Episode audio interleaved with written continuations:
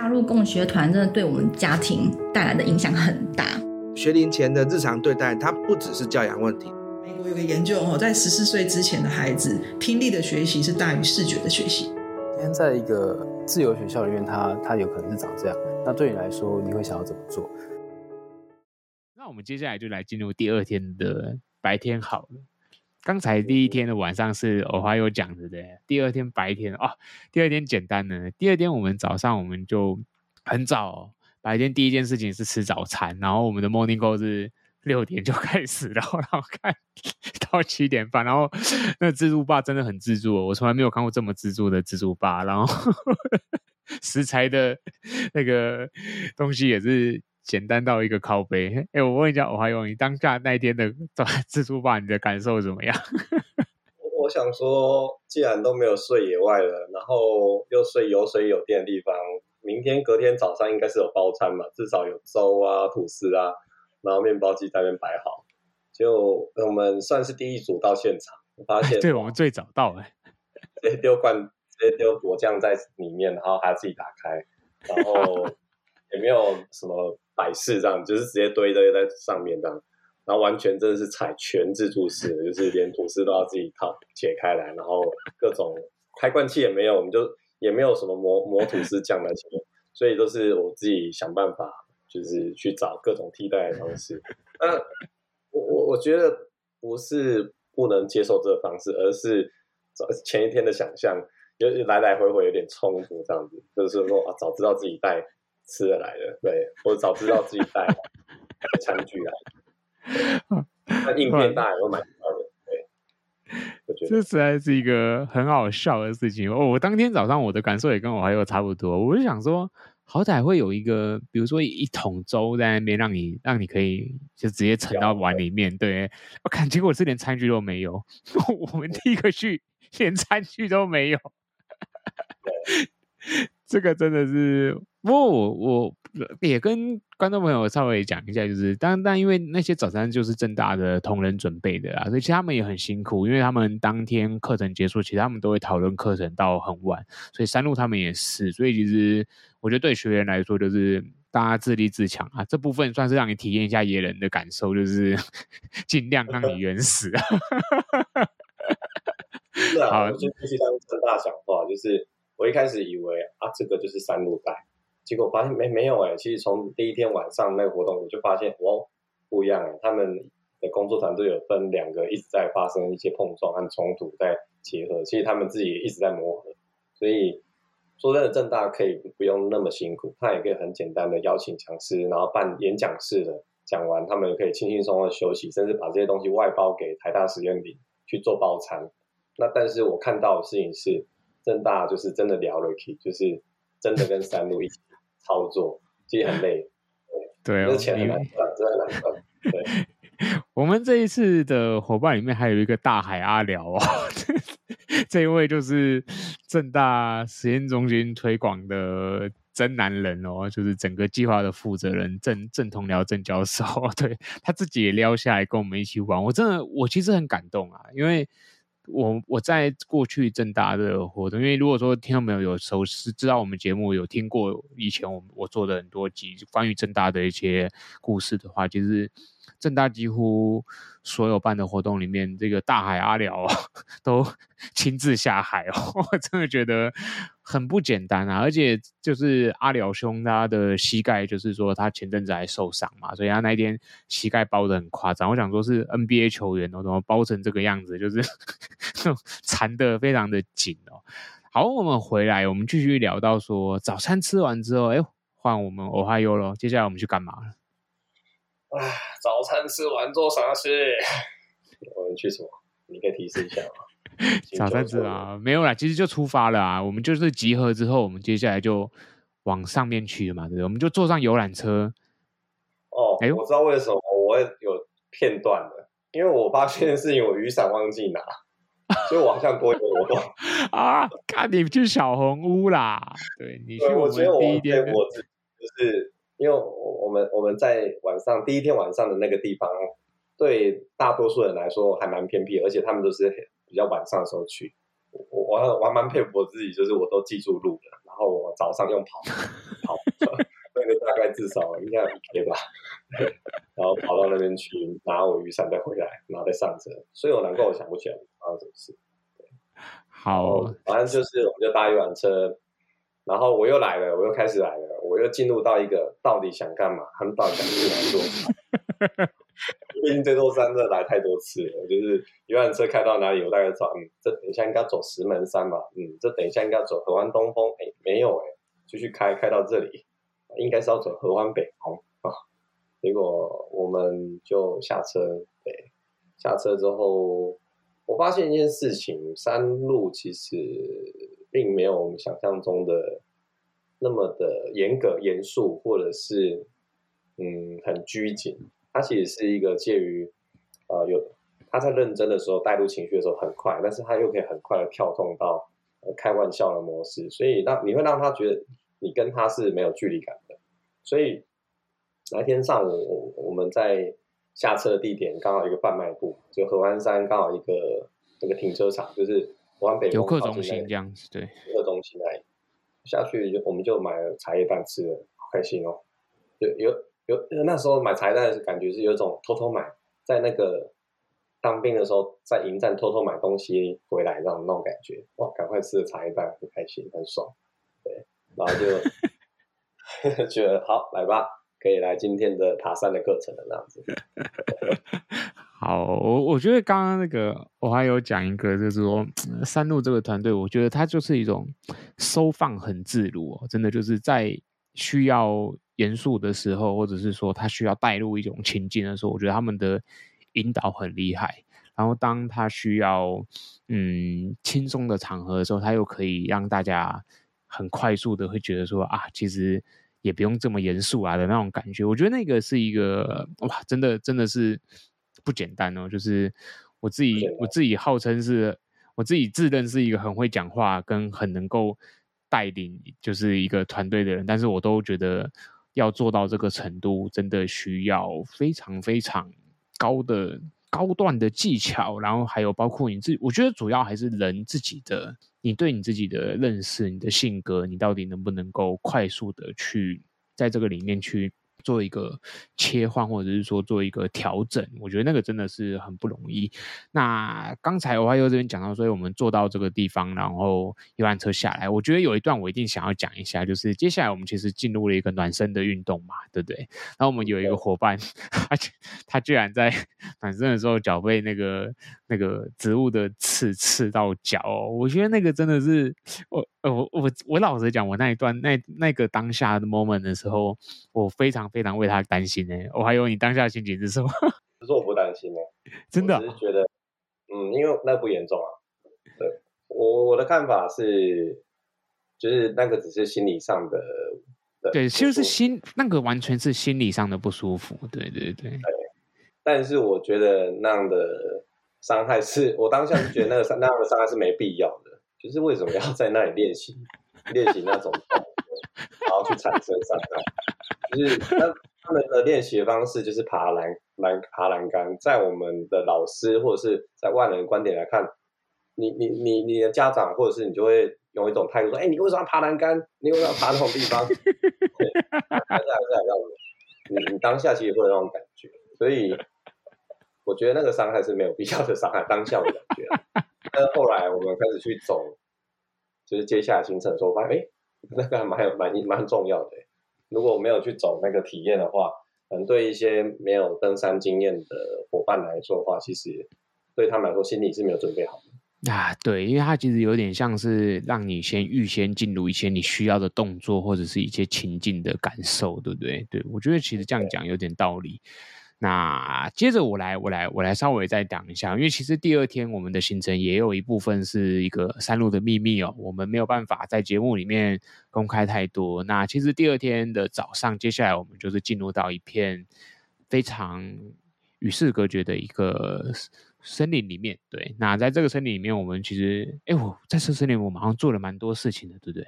第一件事情就是做到下到那边，当然下背包，然后休息一下，然后就要找一个地方进行独处。就是独处的方式，其实就是有点类似像静坐，就是让你在一个地方，但是那个独处是你可以感受到旁边是有人的，其实是有安全感，但是你不能跟别人聊天。那当然你要走动也可以。我看发现有些人在走动，那你可以设定一些主题在想。啊，我是自己已经不是独处第一次了，所以我还蛮 enjoy 的。那我还回顾到我自己第一次独处是在栖兰南峰，那当时候是师大谢志摩老师就是第一次带我们，就是去做独处这个事情。那也是半小时的时间。那当下我坐在竹林，其实我是害怕，我害怕一件事情，旁边会不会有小动物过来、昆虫过来咬我，或者是什么东西来咬我？所以我很能体会我们的伙伴有些在独处的那个时间的时候，他很其实有点担忧，他一直在走动。哦，那那我我个人因为我已经不是第一次了，所以我就很 悠闲的躺在呃干溪沟里面 睡觉这样子。那那这个我倒是就是对每个人会有不一样的感受。好，我当下的感受也蛮妙的。我躺在一个类似我觉得是一个大自然的床这样，一个小小小斜坡，然后都是青都是绿色的苔藓，然后我觉得蛮舒服。但是因为我我那一天就。没有带到，我好像没带到外套，还是我穿短袖，反正我就觉得靠背好冷哦。就是我，我每次快要睡着，因为很舒服，我觉得很舒服。就是我，我其实没有任何担忧，我觉得我我可以躺着睡觉。然后每次我快要睡着的时候，看就被冷醒。然后我就我还记得我经历了三次这个循环，就是被冷醒三次，然后看，我就听到那个呜呜的声音，然后我们就要去集合。然后我就在想着，看，妈的，好冷哦。对，因为森林里面就气温会稍微比较低啦，然后因为比较没有日照的那个暖和度，所以我们那时候的感受我觉得还蛮深刻的。诶，那接下来独处完呢？我们接下来啊，我记得我们，对，我们哦，对对对对对，第二天我们是哎，我们可以讲一下这个吃饭的有趣的事，好不好？因为发现那个我我觉得是就是第二天吃饭的时候，我我我有发现大家都。更 enjoy，然后那个我还有跟我我们也有聊到说，我们虽然是我们两个都是吃荤的人呐，我们都是吃肉的，但是我们这其实，在一二天的感受都是说，吃这样子的素，我们却有一种幸福感吗？还是饱足感？还蛮饱的有，对啊，就是就是还蛮大的，就是 还蛮饱的，因为甜度、营养度其实都够，然后反而我。跟大家透露，就是我们后来也偷偷去偷了，在贩卖机偷了泡面，偷偷开了一点小荤。但是我觉得，我当时觉得不觉得好吃哎、欸，我觉得真的觉得不好吃哎、欸，因为我平常在山上吃泡面是觉得爽，泡面就是爽。一样我不知道为什么那一次在房间偷偷吃泡面的时候，我觉得嗯还好，没有想象中的滋味，对不对？对，反正是吃它，我们一起自己准备的那些。呃，就是皮塔饼啊，或者是墨西哥卷饼啊，哇，那个好好吃哦。嗯、然后加上那些蔬果，对，就是、对，这是我觉得这是一个蛮特别的经验，就是说以往我我自己也打破我自己对素食的一个想象哦，就是以前我真的也是一个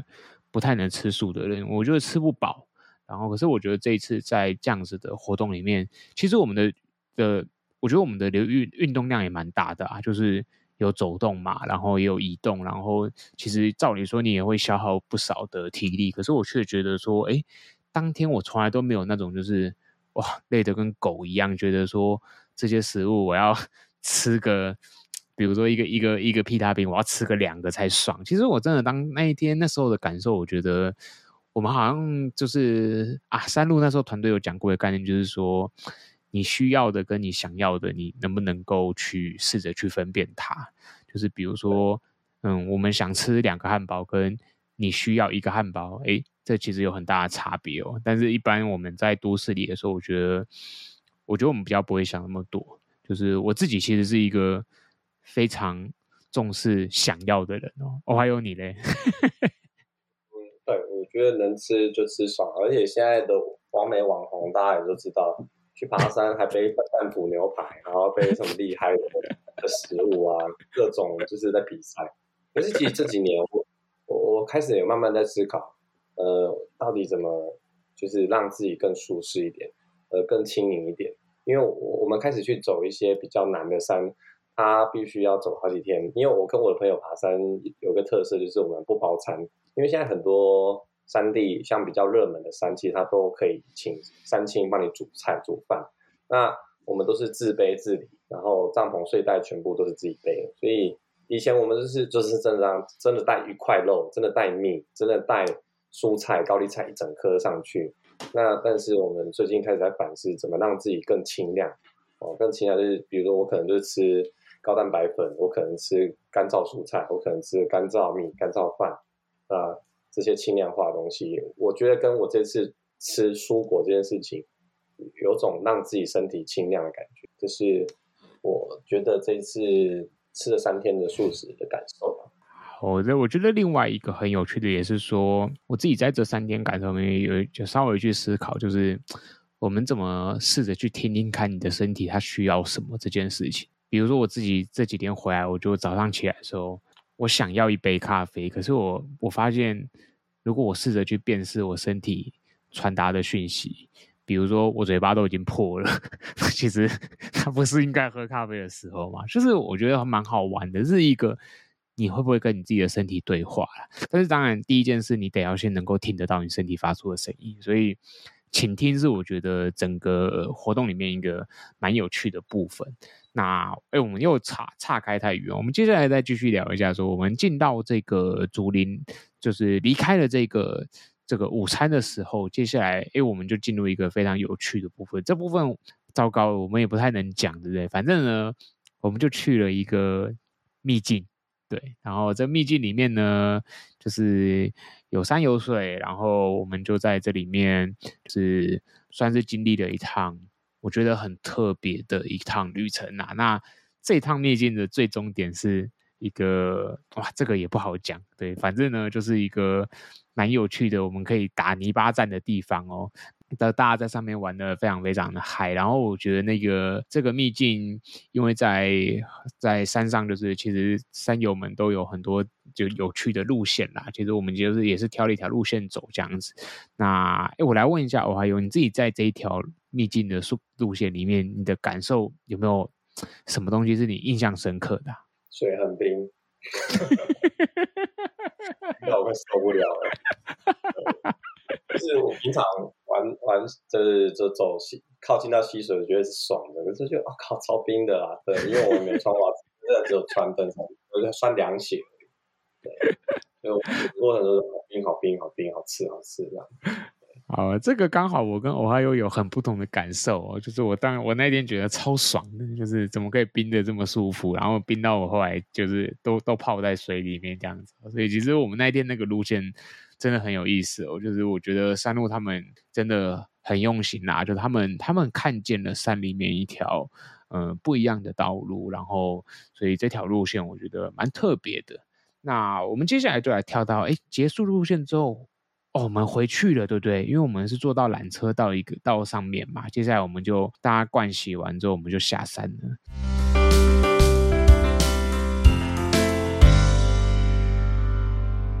下山之后，他让大家灌洗啊，还可以洗澡，啊、好爽哦，对不对？我超爽的，哇，我超棒的！你有没有看过那个研习的过程中可以洗澡，还可以 就是。那个就是我们的斜杠大师，真的很需要洗澡，因为他 历经了一场人生的大战斗。对，我在山顶玩了 Hunt 哦，对，对对对，在山顶玩的 Hunt，而且，嗯，我我我觉得那个过程中，那个游戏其实也是也在考验，就是你你愿不愿意，就是就是整个大释放，然后就是真的去体验，不管是土地，不管是水域。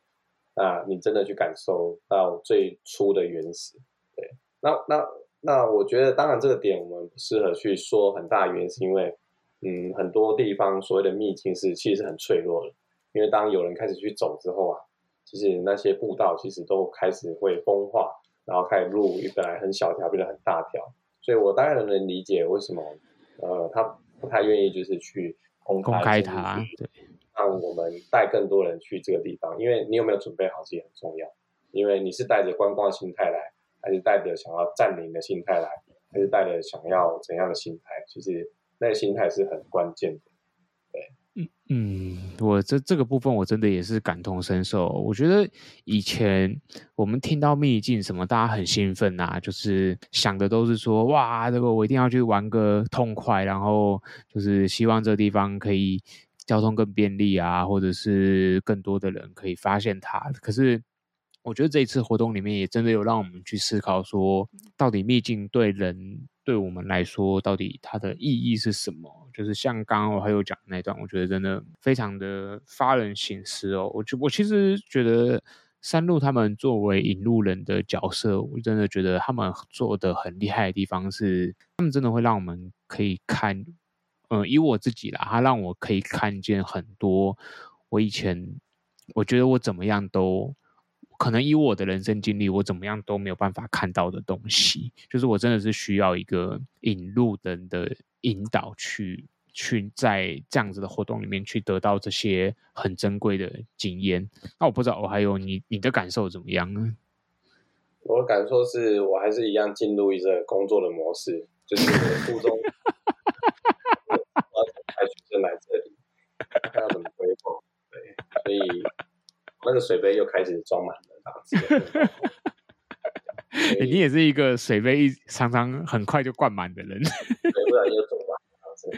所以我我我觉得，嗯，连接到，因为我我一直在思考到底要怎么，如果我来带学生，我要怎么操作？嗯，然后甚至我我我有在思考，我我也可以直接跟大家分享，我大概会想要操作这个课程。因为我们在那边有进行反思嘛，我大概可能会让学生反思之后，让他们自己去选择一件事情，你愿不愿意接受接下来的挑战？你你可以选择不愿意，那我们就找引路人或老师把带回去我们的停车场，其实是他的选择。因为我觉得，我本来以为山路在反思之后，我在在在静坐之后，在独处之后，他会让我们去说说我们的感受，但是没有，他直接进入那个吃饭。当然了，可能 饿了就没有上厕所的意思了。但是我我的话，我会让学生去选择，因为像我自己带童军团，我们有一个很重要仪式，就是入团，就宣誓入团。那我们那个宣誓入团，其实童军全世界童军都一样，他很强调一件事情，就是自愿这件事情，就是到底学生是不是自己想要的。所以我带了这几年下来。当然，我学生大多数都会说：“老师，我我要进去宣誓场。”那个宣誓场其实很很正式，就是有摆着我们的创始人的照片啊，然后我们点十二根蜡烛啊，然后在黑夜中进行那 邪教仪式又来了。那个邪教仪式，但是那过程中，学生其实是充满感动。但是我常常问他一件事情：“你准备好没？你你准备好进宣誓场吗？”那这几年下来，在前年我终于遇到有一个同学，他跟我说：“老师。”我觉得我不想要，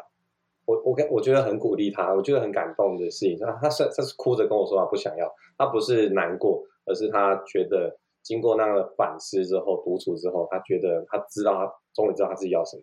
所以我，我我也给学生，其他后来宣誓完学生说，哎，他真的很棒，至少他找到他自己想要的感觉。那他我也觉得他很勇敢的拒绝，很勇敢的离开，是很不容易的事情。对所以，如果是我带这个活动的话，我会做让学员做选择这件事情，而不是就是他们一定要走完。我自己啊，我自己会这样操作。对，所以就是一个是否要继续下去的一个岔路嘛，就要继续就够。如果真的不去，那你就回去啊，那也是也是一个选择嘛，对，对不对？对对对，但他没有让我们选择。对，因为我们要要拿到结业的时数，我怕 没有啦。大家的那个大家的那个念头都不一样。其实我觉得也蛮好玩的，也是说我们其实这个团体里面，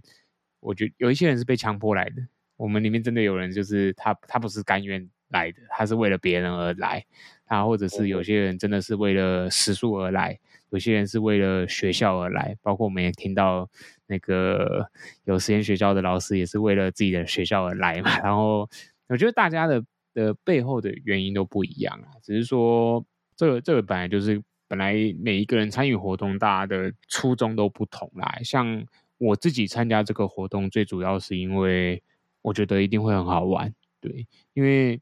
我现在想想我还蛮白痴的哦，因为他可以发公文给给那个你的学校请假嘛。然后我也没跟他要，我也没跟他要。干，其实我我的机构可以请假，哦，我们都立，我们都立案了。那你公文本来就可以请假，然后反正我就用事假这样请下去了。但是我当初来报这个目的是，我觉得，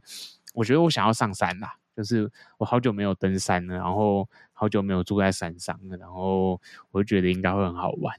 那我们接下来再进最后的这个这个 part 好了，因为我们洗完澡很舒服之后，就是进入了这个整个活动的最高潮了，对不对？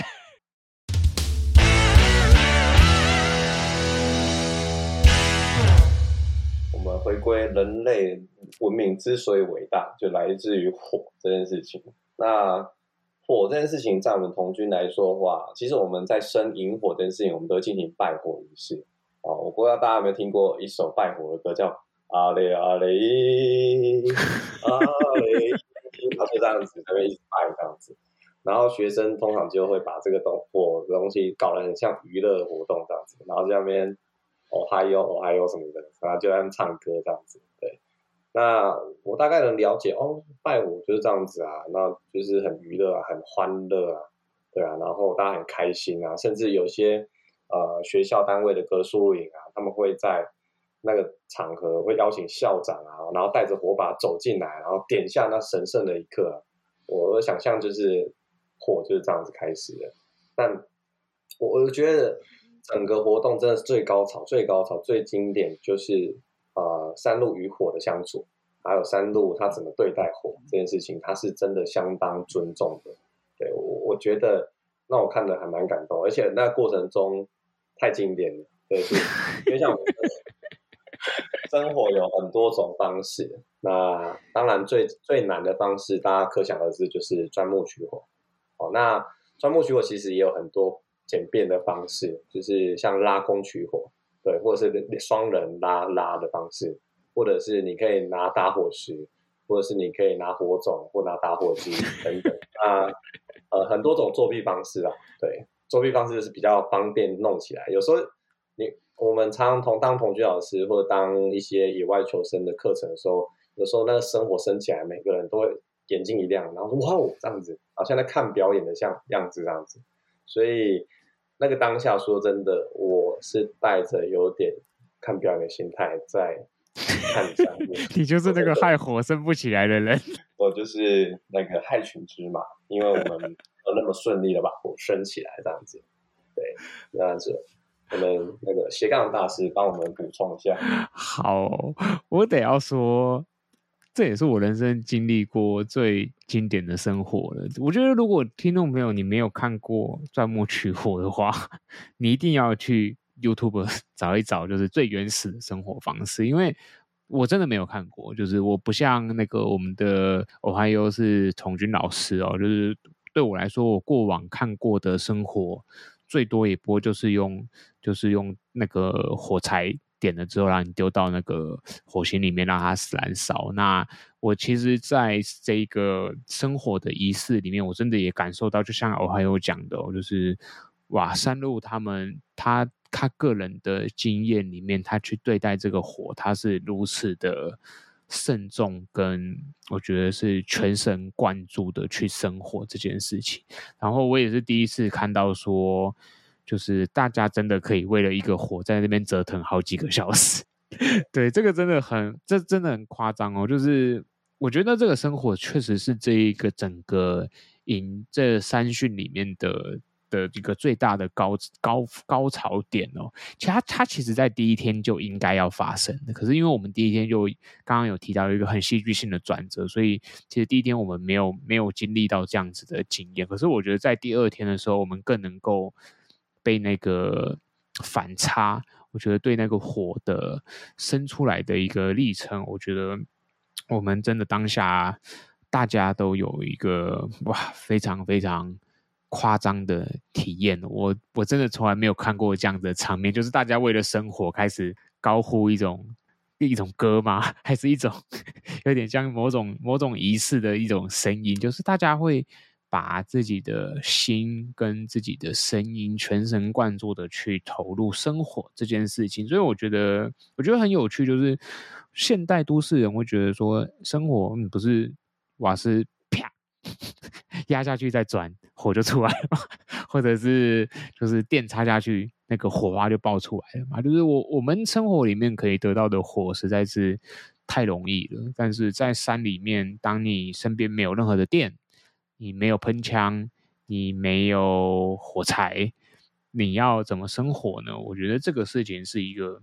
嗯，山路这一个这一次这个活动，我觉得把我们带进去一个真的是一个很有趣的考验。然后他他他用了一个形容词，我我想我还有应该还记得吗？孕育生命的那个是什么？子宫，对对对，然后他用了一个子宫来形容说，那个他在那个火火的那个环境下面，他是怎么样诞生这个孩子。我我觉得他那个体，他的形容真的很有意思哦。就是你如果没有到现场，你一定会听众没有可能到底在攻杀小啊，这两个人是神经病是不是？就 是什么什么什么生活的是子宫哦，但是。这个真的很好玩，我我自己当天的体验是我觉得很深刻，而且我们当天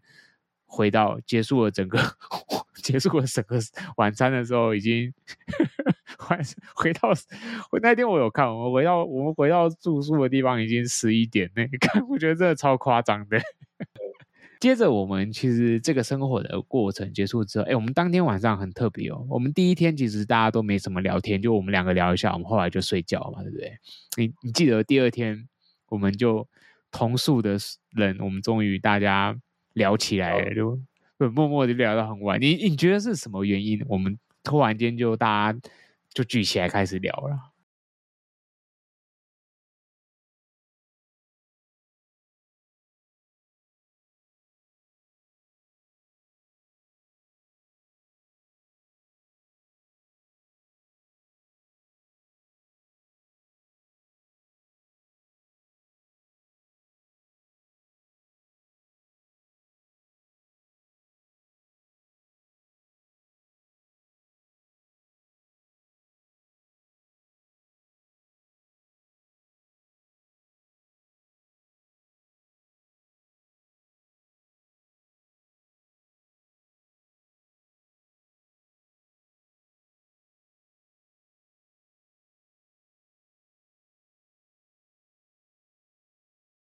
因为这个生活太经典了，那这个生活是集结了理性与感性的冲突，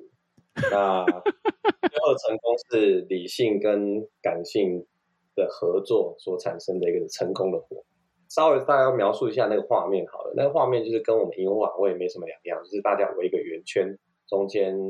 有一个生火的火堆，然后有一个可以呃围起来石头的一些这个生火区域这样子。但是山路选择一个最困难的方式，因为说真的，山路能力他当下要生活出来，他太容易了，太快了，一下就可以弄出来。其实当下他有一个经典的事情，让我自己心里想说啊，他死定了，他怎么会没带这个东西来？中轴，再再厉害的人，再厉害的人，除非他是真的是有其他工具，再厉害的没有工具，火还是生不起来。就是他。我们在野外求生生活的时候，钻木取火中间一定要一个轴收心，那像一支笔一样，然后双有些野人会用双手去搓，然后他是用绳子去牵引出两条线。那牵引出两条线，通常顶多人顶多一个人去拉弓，其实就可以拉起来了。但是他没有，他把这两条线交给一边都有两个人去拉，所以那个当下其实就我自己的判断来说，因为我自己拉过钻木取火，我觉得最容易升起来的火是一个人来升。然后比较难的是两个人来生，因为两个人力道会不一样，除非他默契一样。可是他不是，他选择了四个人来生，比中途还换人，然后甚至有个伙伴还提出，每个人要不要都来拉一下，真的疯了。那那那那个中轴不见是一个相当经典的震撼，因为我不知道他是桥段还是怎样，但我相信，我相信那真的是真的，因为我发现，呃，山路这个人。还蛮真诚的，就是不见就是不见的。他当下真的是 拿出备用的那个中轴来用这样子，对。所以在过程中不断的失败过程中，也是我们挑战团队的冲突啊。那我们团队里面，相信大家都知道有很理性的人，就像我这样子，我觉得他这样子的方式一定不会成功。那有人说，我们只要助念，我们只要团结，我们只要一起嘶吼就会成功。嗯但是，我个用理性来看吧，嘶吼是不会成功的，有默契才会成功。所以，那个当下我们来来回回生生了五次，就是那每一次都很辛苦哦，因为用拉用手拉的。那在前前四次的生活，因为我都是用眼睛看，我就盯着它到底可以怎么样弄起来这样子。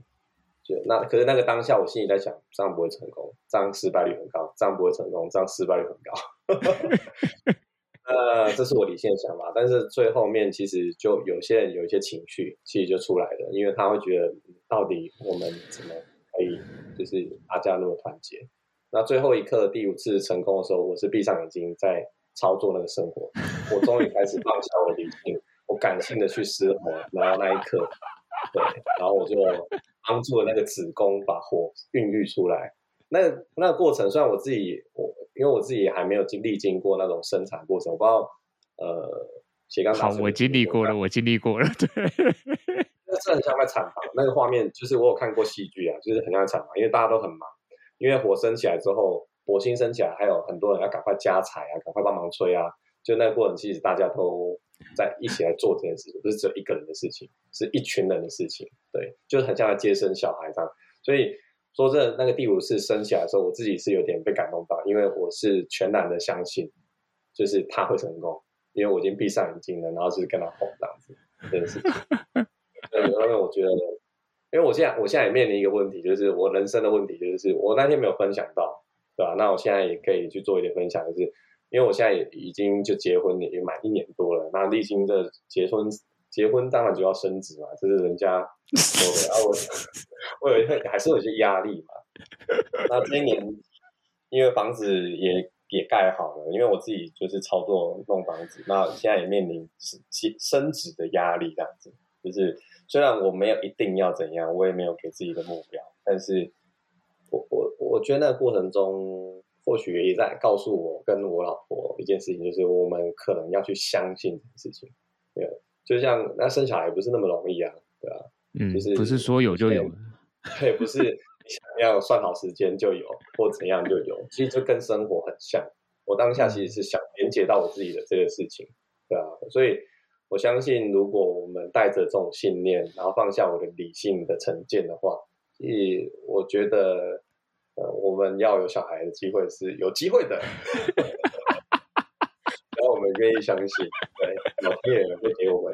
对，这是一个很玄的事情，对啊，永远没办法用理性去解释的。那后来刚提到的，就是男生为什么会这样谈起来，就是谈到，因为毕竟男生还是多数是理性的，就是大家都后来发现，不是只有我一个人在看戏，就是我们那一群的人，很多人都在看戏。好，帮你补充一下。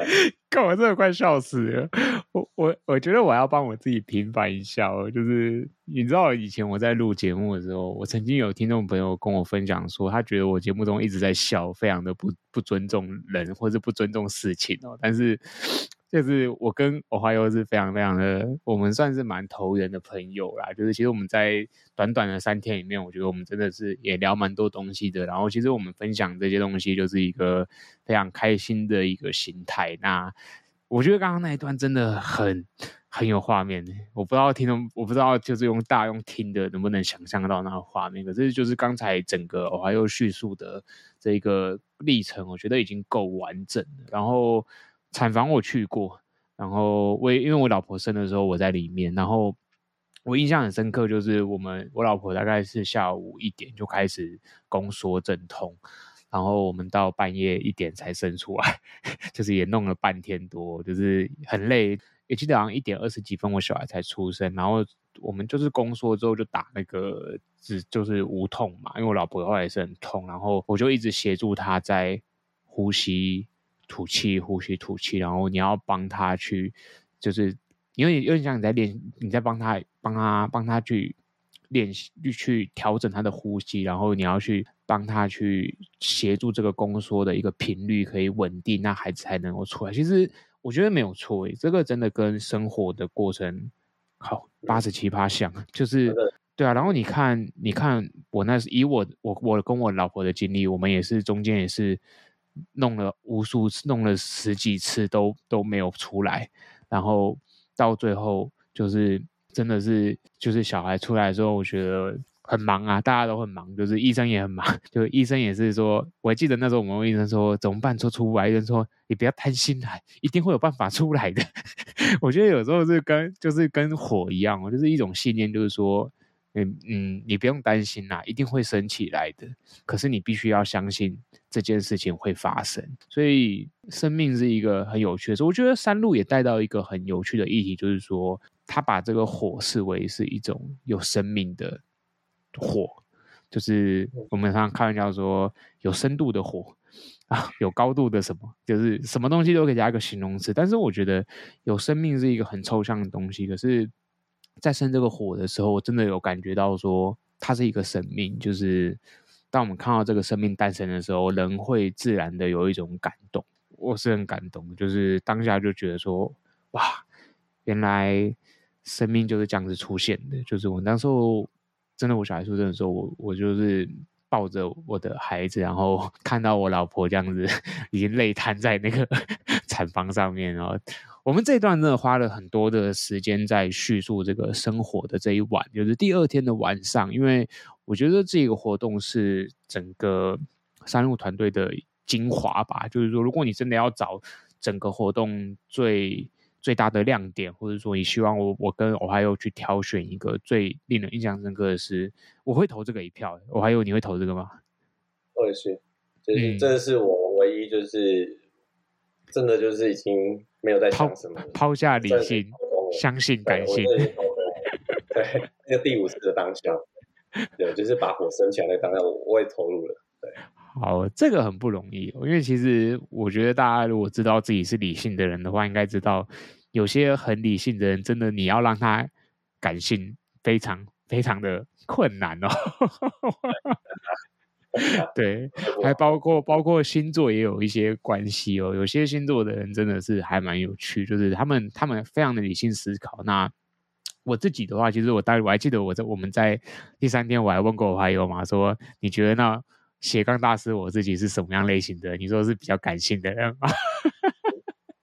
感性的。对，然后我们第二天的晚上，就大家后来就回到宿舍以后，我们因为时间虽然已经很晚了，其实大家那边男生洗澡都超快的，我觉得我们那一群的洗澡真的也是看每个都战斗着，对，真的超快的。然后后来大家就，我觉得我们一方面也是我们在切水果，我记得那时候其实是因为我们在切东西，然后我们在准备第三天的食材嘛，然后准备就会有切一些，我觉得吃永远都是一个。大家很好打开话匣子的东地东的一个场域场景啊，也非常推荐给大家。就是如果你真的觉得很难打破心防去跟人讲话，那你就拿个东西给他吃吧，搞不好你们就会聊起来了。对，然后我们当天我就觉得吃，然后加上那个火，就有默默的让大家觉得说，哎，其实我们有蛮多感受是可以在这样子的一个场合里面大家一起分享。所以默默的，我觉得整个我们整个那一群的人都有因为那一场火。跟食物，我觉得把大家连在一起，对，是我当天的感受吧。